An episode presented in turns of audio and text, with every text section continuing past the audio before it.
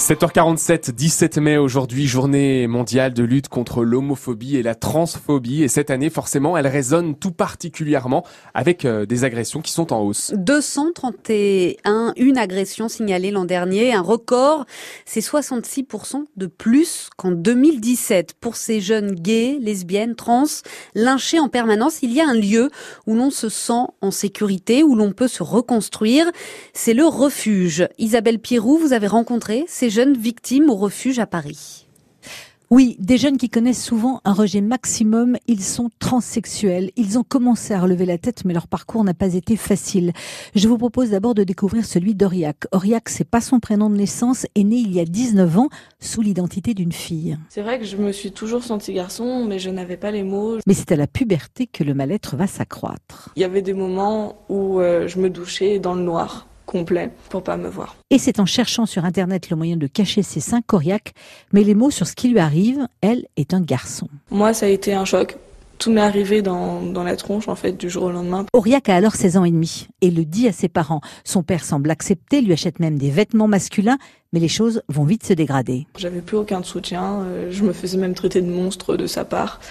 Et les vêtements masculins, pour aller au, au lycée avec, bah, j'étais obligée de me cacher. En terminale, au retour d'un voyage scolaire, la situation empire. Quand je suis rentrée à la maison, il m'ignorait totalement. Même euh, quand il fallait manger, en fait, euh, ils m'appelaient plus. Ils appelaient seulement mon frère. Ils m'ont beaucoup rabaissé, j'ai eu beaucoup d'humiliations, pas mal d'insultes. Les semaines passent. J'étais à un point où, où j'avais des pensées suicidaires et si je sortais pas d'ici, j'allais très vite me suicider, je le savais. Et comme j'ai été suivie euh, par un psychiatre, il m'a proposé une hospitalisation pendant la période de bac. Euh, moi, j'ai passé mon bac en étant hospitalisé, mais j'ai réussi à l'avoir. Aurillac est donc aujourd'hui accueilli au refuge. Comment va-t-il? Beaucoup mieux, mais les rapports avec ses parents ne s'arrangent pas.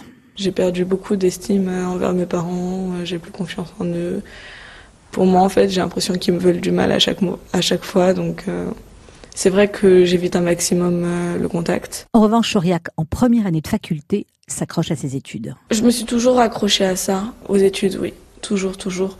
Même quand j'allais super mal, même quand j'avais des pensées suicidaires, euh, toujours je disais, bah non, t'as la médecine, tu, tu, veux faire quelque chose de ta vie, donc euh, accroche-toi. Le paradoxe, c'est qu'au contact des autres jeunes trans du refuge, Auriac, fille devenue garçon, s'est rendu compte que dans son malheur, il a eu de la chance. Il n'a pas eu à faire face au harcèlement et aux agressions de rue qui sont le lot de Nevia, 21 ans, qui a fait le parcours inverse. Le coming out, c'est tous les jours. On doit assumer d'être très mal regardé par certaines personnes.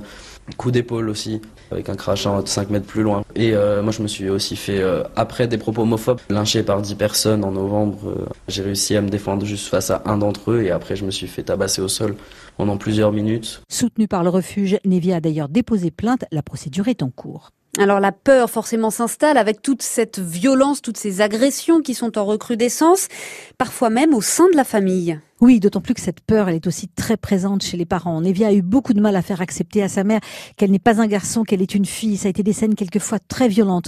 Mais aujourd'hui, Nevia comprend mieux.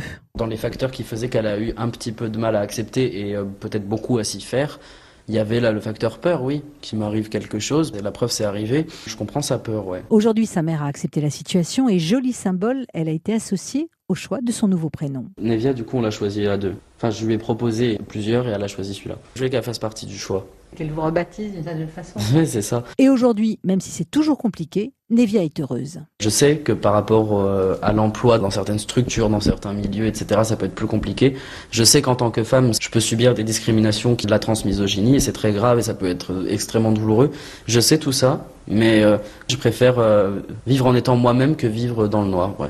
De toute façon, je crois que les gens qui nous regardent mal doivent pas s'aimer beaucoup. Nevia, jeune trans, accueillie au refuge à Paris. Un reportage d'Isabelle Pirou pour France Bleu Paris. Comment lutter contre l'homophobie et la transphobie? On posera la question à notre invité à 8h15, la déléguée Île-de-France de SOS Homophobie. Et nous parlerons de cette journée mondiale de lutte contre l'homophobie tout à l'heure avec Amina, la maman de Bilal Hassani qui représentera la France à l'Eurovision. Lui aussi a reçu beaucoup de critiques, notamment sur les réseaux sociaux, beaucoup de critiques homophobes, lui qui chante la liberté.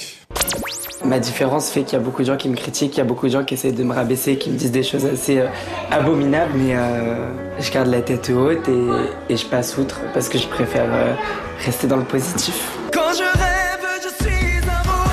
J- avant l'Eurovision, Bilal Hassani, né à Orsay, originaire de Broglie, sera avec nous tout à l'heure à 8h30 dans le journal de 8h, Mélodie. On reparle des 80 km heure ou plutôt du retour aux 90 km heure sur les routes départementales.